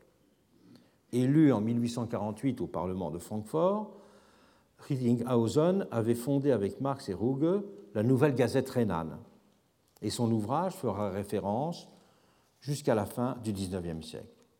Pour lui, il s'agissait de rejeter toute représentation, toute délégation, quelle qu'elle soit, du pouvoir législatif. C'était à ses yeux la seule définition possible de euh, la véritable démocratie, qui ne pouvait exister qu'en se déclarant, je le cite, franchement l'adversaire du système représentatif. Sur les conditions de mise en œuvre pratique de l'objectif, Rittinghausen n'a guère été disert. C'est qu'il les présupposait évidentes pour une triple raison. Il imaginait d'abord qu'il ne s'agirait que d'une opération simple, ne demandant que peu de travail et peu de temps. La loi, écrivait-il, pardon, la loi, écrivait-il, sortira d'une manière organique des discussions, le peuple étant divisé en sections de mille citoyens pour débattre de ces lois. Et pour lui, l'organisation d'une série de votes allant du plus général, le principe structurant de la loi, au plus spécifique, les dispositions et les mécanismes subordonnés de mise en œuvre du principe, étaient supposés conduire à cette simplicité. La science législative, disait Rittinghausen, se réduit à peu de choses. Recherchez dans le sujet le plus vaste la question de principe et résolvez-la. Si vous la résolvez, tout est dit. Ce qui reste se borne à deux ou trois questions de détail, au milieu desquelles les plus aveugles ne pourront pas s'égarer. L'exposé du système peut évidemment frapper par son côté un peu sommaire, mais Rittinghausen ne voyait pas là qu'il y ait le moindre problème. Il le voyait d'autant moins qu'il estimait qu'un très petit nombre de lois devait suffire au fonctionnement de la société. Son radicalisme démocratique était de cette façon l'héritier direct du rationalisme juridique du XVIIIe siècle. Il n'a fait qu'en formuler une interprétation sociologique populaire, tandis qu'un Beccaria ou un Bentham mettait l'accent sur la haute science du législateur, Rittinghausen considérait, lui, que les masses ont une manière inimitable de trancher les grandes questions législatives selon le bon sens, ou, ce qui est la même chose, selon la justice éternelle, naturelle, avec laquelle leur intérêt est et sera toujours d'accord. À la science du législateur, on opposait le bon sens, mais les formes du rationalisme juridique étaient strictement équivalentes. Rittinghausen aura partout de nombreux lecteurs, en France tout particulièrement. C'est d'ailleurs dans les colonnes de la démocratie pacifique de Victor Considerant que ces thèses seront pour la première fois exposées en 1850. Mais si le contenu de ces propositions inspira alors tous ceux qui constataient dans l'Hexagone que la République démocratique reste encore à organiser, selon la formule omniprésente à l'époque, c'est en France, et cela fera exception, le terme de gouvernement direct et non pas celui de législation directe qui constituera le mot d'ordre. Ce glissement sémantique mérite d'être éclairci. À quoi renvoyer cette notion de gouvernement direct préférée partout ailleurs à l'expression de législation directe qui était employée aux États-Unis, aussi bien qu'en Allemagne, en Grande-Bretagne ou en, Belgique. Après la rupture de février 1848, euh, les déceptions, on le sait, s'étaient vite succédé. On avait alors euh, brutalement constaté que l'égalité devant les urnes n'avait pas conduit à résoudre la question sociale, comme on s'en était longtemps persuadé. Et une série d'événements politiques avait plus encore rythmé la marche du désenchantement, de la répression des journées de juin à l'élection de Louis-Napoléon pour culminer le 30 mai 1850 avec le vote de la loi qui privait 3 millions de citoyens de leur droit de vote. Ce qui faisait l'accusé, le principal accusé de ces difficultés, c'était le système représentatif. Victor Considérant dénonçait ainsi à longueur d'article dans la démocratie pacifique ce qu'il appelait les hommes de la délégation. C'était eux qui étaient la cause de tous les déboires. La délégation, elle était une prison, une mystification, un traquenard, la duperie perpétuelle de la démocratie. La souveraineté du peuple, disait Considérant, qui s'exerce par des représentants, n'est déjà plus qu'une ombre. Elle conduit, disait-il, à l'enterrement formel de cette souveraineté en son nom même. Et c'est le terme de gouvernement direct qui s'imposera dans le cas français presque immédiatement pour qualifier ce que serait le véritable accomplissement du principe démocratique. Et deux journaux vont jouer un rôle essentiel pour le populariser, La démocratie pacifique, publiée par les disciples de Fourier, et La voix du proscrit, avec Le Rollin et tous ses amis exilés à Londres. Et on trouvera de nombreux articles dans ces deux publications consacrés à cette question du gouvernement euh, direct. Que ce soit sous ses plumes ou que ce soit encore sous la plume d'un certain nombre de personnalités encore indépendantes qui deviendront des communards très importants comme Charles Delécluse. Toutes ces brochures auront un très grand impact en France et c'est autour d'elles que s'organisera le débat politique dans la gauche républicaine au printemps 1851. Et on verra par exemple toutes ces brochures discutées dans des textes importants comme le texte de Proudhon, Idée générale de la Révolution au XIXe siècle, ou bien le texte de euh, Louis Blanc, plus de Girondin, ou bien cette autre plaquette de Louis Blanc, La République, une et indivisible. Mais ce qu'il est frappant de constater, c'est que euh, c'était une proposition qui était beaucoup plus large que celle qui venait de ces quelques milieux que j'ai mentionnés autour de Considérant ou autour de la voie du proscrit.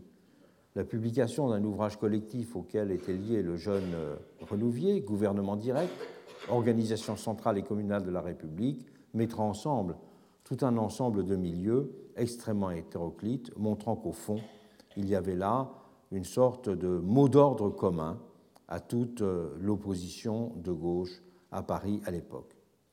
Ce thème a-t-il vraiment constitué l'axe d'unification doctrinale du Parti démocratique en 1851 Le problème est celui de la fortune même du mot gouvernement direct. Car en fait, ce mot gouvernement direct, s'il avait un sens immédiatement parlant, dans sa brièveté à la fois familière et neuve, renvoyait évidemment avec évidence à la rupture avec le terme de gouvernement représentatif. Gouvernement direct s'oppose à gouvernement représentatif, alors que dans la plupart des écrits que l'on rencontre en Grande-Bretagne, aux États-Unis, en Allemagne, c'est législation directe qui s'oppose à gouvernement représentatif.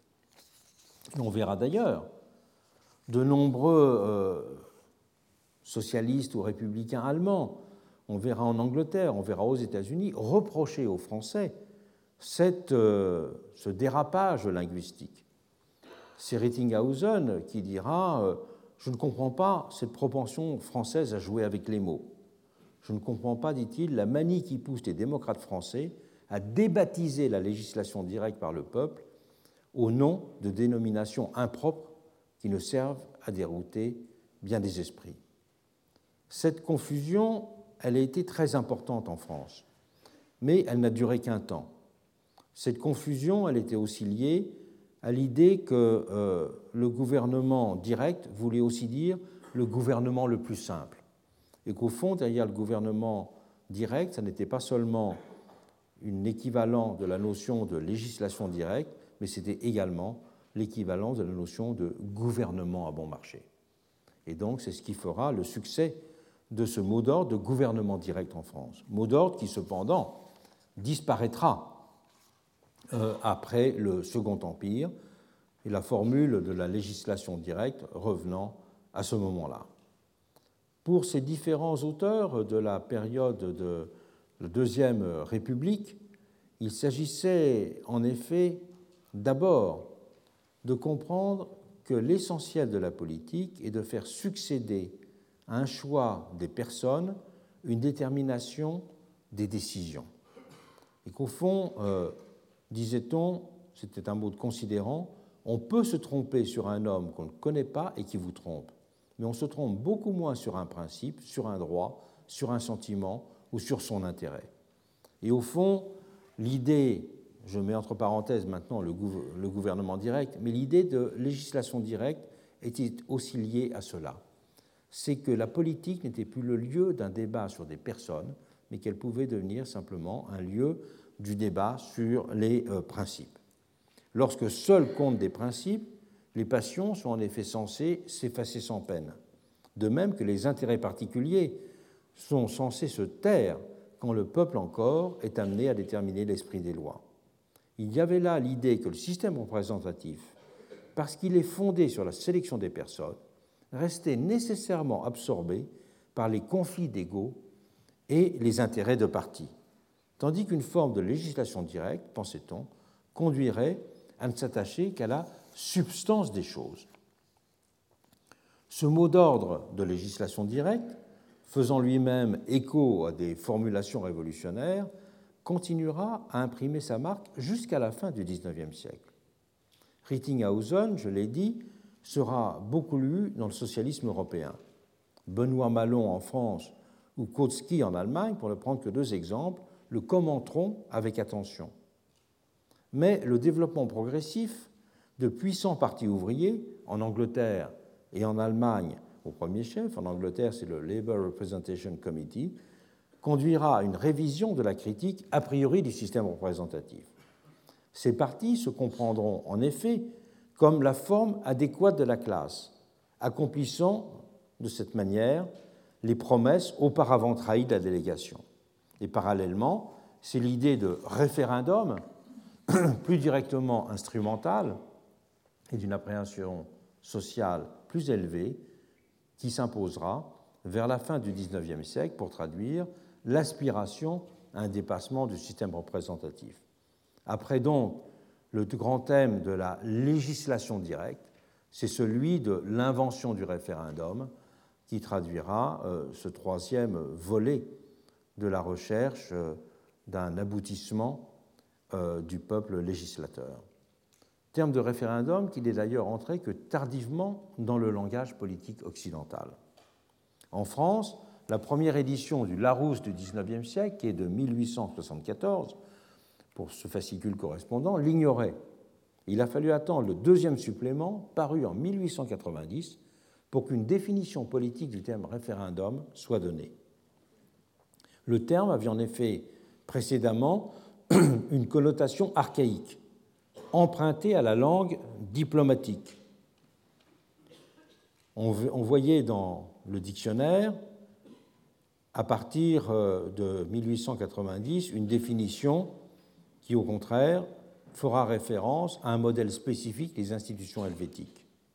On dira que c'est un mot suisse, mot emprunté à l'ancienne organisation fédérale suisse, où les délégués à la diète ne pouvaient voter et s'engager que ad référendum, c'est-à-dire sauf à en référer au conseil cantonal qu'ils représentaient. Voilà l'expression du terme référendum. Et en Grande-Bretagne, le Collins ne l'a reconnu aussi que très tardivement. En France, en politique, c'est Boulanger qui s'emparera le premier du mot à la fin des années 1880. Il s'inscrivait alors dans la lignée de tous ceux qui dénonçaient le caractère oligarchique et parlementaire d'une Troisième République qu'il jugeait trop conservatrice et appelait en conséquence une révision constitutionnelle rédemptrice. Mais Boulanger ne se contentait pas, comme la masse des républicains, et des radicaux de vilipender le Sénat. C'était le principe même du système représentatif qu'il mettait en question. il l'a exprimé en des termes fameux dans son discours-programme de 1888 pour les élections euh, législatives. Dans une démocratie, disait-il, les institutions doivent se rapprocher autant que possible du gouvernement direct. Il est juste et bon, en concluait-il, qu'on interroge le peuple par voie directe chaque fois que s'élèveront de graves conflits d'opinion qu'il peut seul résoudre. C'est pourquoi je pense qu'il est indispensable d'introduire dans notre Constitution le jus ad referendum et de donner à titre d'exemple la question des rapports de l'Église et de l'État ou de la liberté religieuse. L'intérêt du référendum n'était pas seulement pour Boulanger de restituer au peuple un pouvoir confisqué par ses représentants, il était, je le cite, de vider en un jour les grandes querelles qui divisaient les partis et l'opinion publique, et qu'il constituerait de cette façon même un instrument de pacification sociale.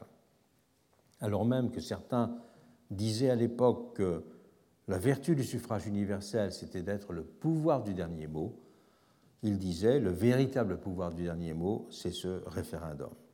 Et on le sait, les deux termes de révision et de référendum allaient résumer le programme boulangiste être applaudis dans beaucoup de réunions publiques dans la France de l'époque.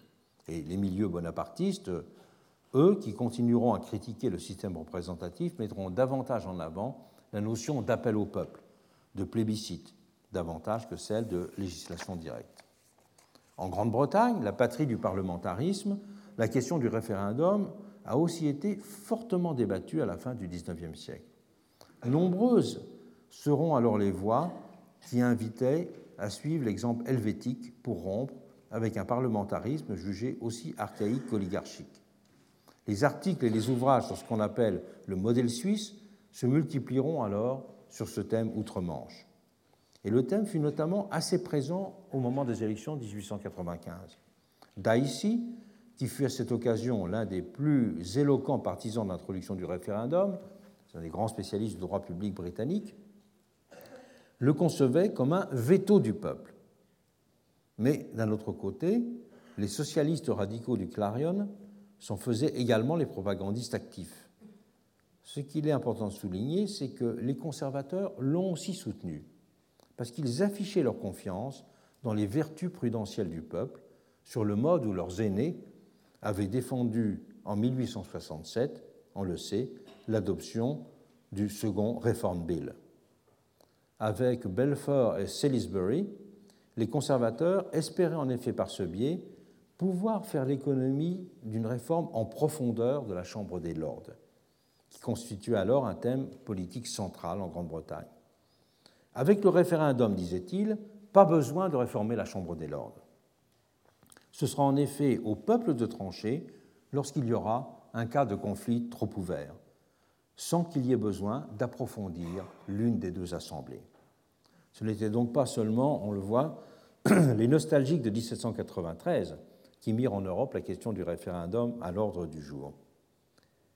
Le laboratoire américain a aussi euh, donné toute son importance à cette euh, conception du progrès démocratique. Alors que les Européens scrutaient principalement dans ces années 1890 le cas suisse et suivaient même avec attention la situation belge, qui était un peu un laboratoire constitutionnel à l'époque, laboratoire constitutionnel pour le suffrage professionnel, laboratoire constitutionnel pour le suffrage familial, laboratoire euh, euh, constitutionnel pour le suffrage proportionnel. La Belgique a aussi été un, un pays dans lequel on a envisagé qu'on puisse faire appel au corps électoral pour trancher le différend entre les chambres et le roi. Aux États-Unis, le, pays euh, va être celui qui va incarner dans les dernières années du XIXe siècle la mise en place d'une réforme, de réforme politique liée à cette idée de référendum. Le pays va en effet connaître, au tournant du siècle, une véritable révolution démocratique, puisqu'en deux décennies, entre 1898 et la, Seconde Guerre et la Première Guerre mondiale, 22 États, essentiellement situés à l'ouest, vont adopter simultanément dans leur constitution, à quelques années d'écart, le référendum, l'initiative populaire, la possibilité de révoquer les élus, le recall, et de façon plus large, c'est l'organisation des primaires qui se développera pendant la même période. Dans l'Amérique de la fin du XIXe siècle, la vie politique était en effet contrôlée par de puissantes machines partisanes. On parlait d'ailleurs des machines, elles-mêmes sous la, sous la coupe de leaders tout-puissants, les Bosses. Alors que Tocqueville avait été frappé au début des années 1830 par l'Amérique comme société de semblables, c'est là qu'il voyait son originalité, tous les voyageurs de la fin du siècle insisteront sur le phénomène d'une démocratie confisquée par les appareils. Ce seront les observations qui seront faites par euh, James Bryce dans son ouvrage La République américaine, qui sera traduit en cinq volumes en français, et bien sûr euh, aussi dans le livre d'Ostrogorsky, La démocratie et les partis politiques. Ces deux ouvrages donneront le ton de la vision européenne d'une démocratie dans laquelle les institutions ont été privatisées, confisquées par des politiciens corrompus.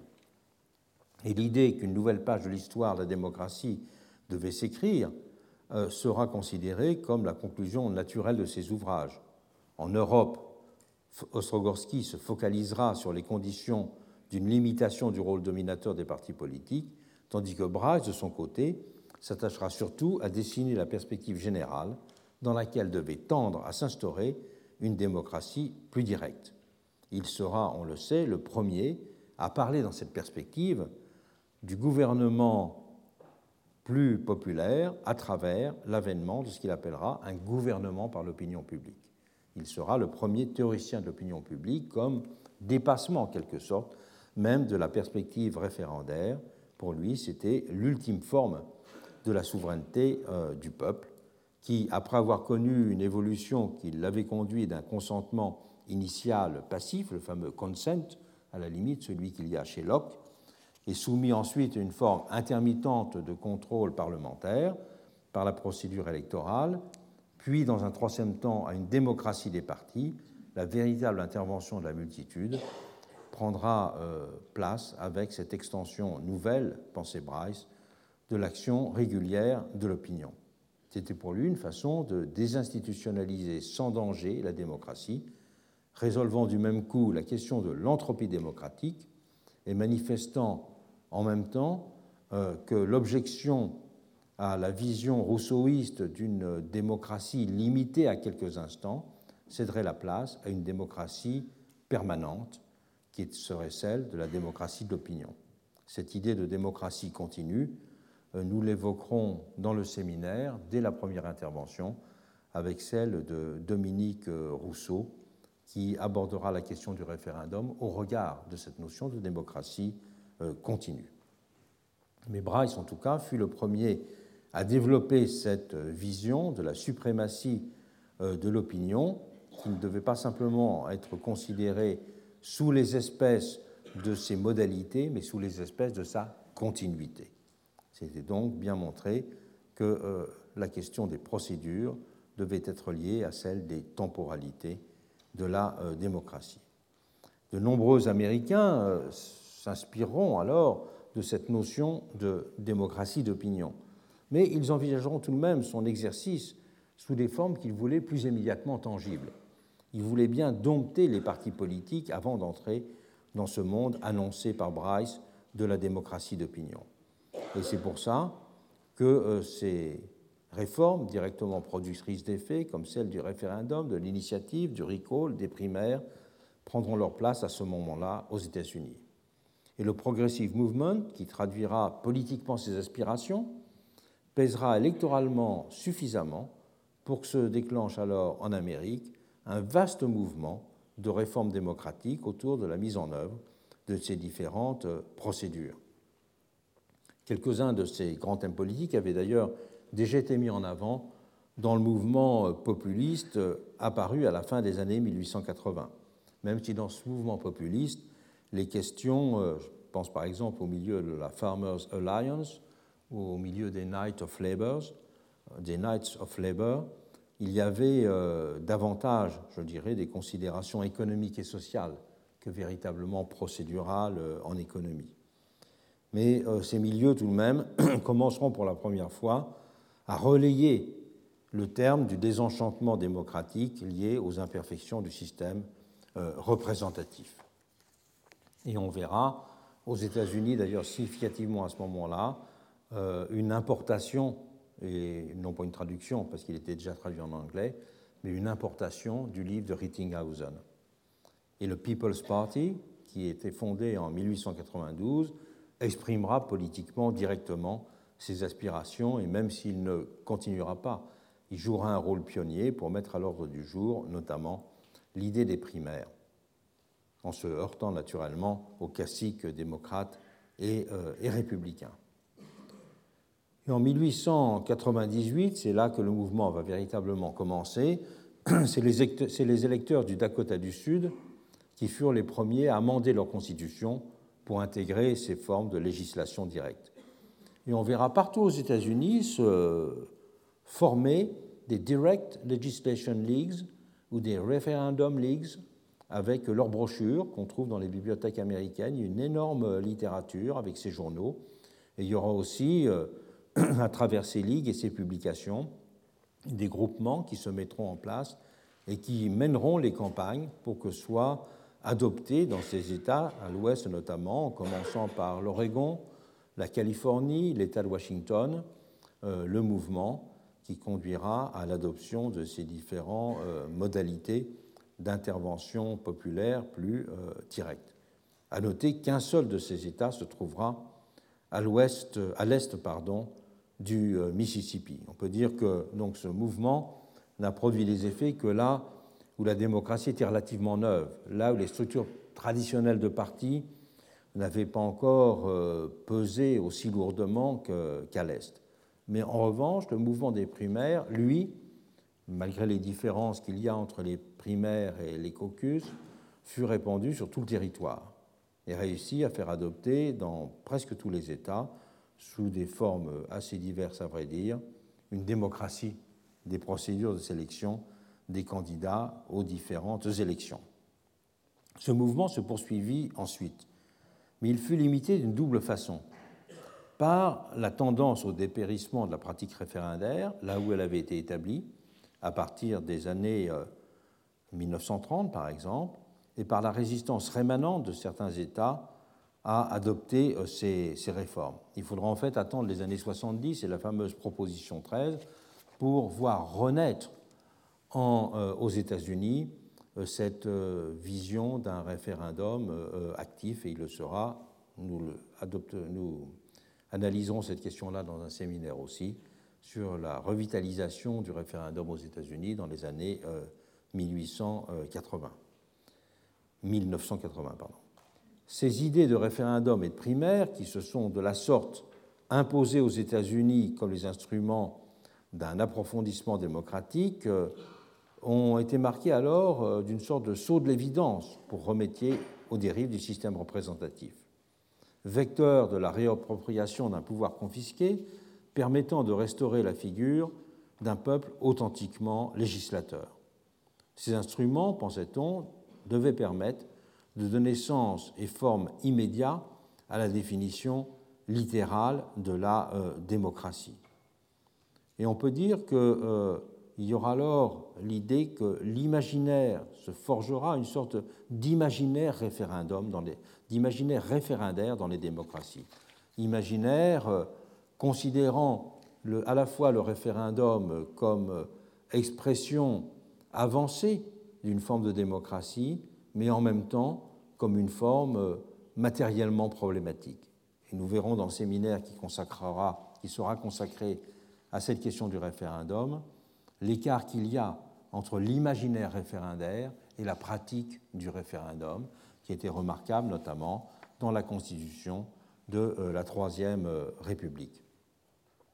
En Grande-Bretagne aussi, je l'ai dit, se développera cet imaginaire référendaire, même si là aussi, comme en Allemagne, l'importance d'un parti ouvrier comme le Parti travailliste parallèlement à la social-démocratie allemande, contribuera progressivement à réduire euh, la part de l'idée référendaire dans la vision du progrès euh, démocratique, le parti classe étant supposé pouvoir accomplir une représentation en elle-même parfaitement adéquate.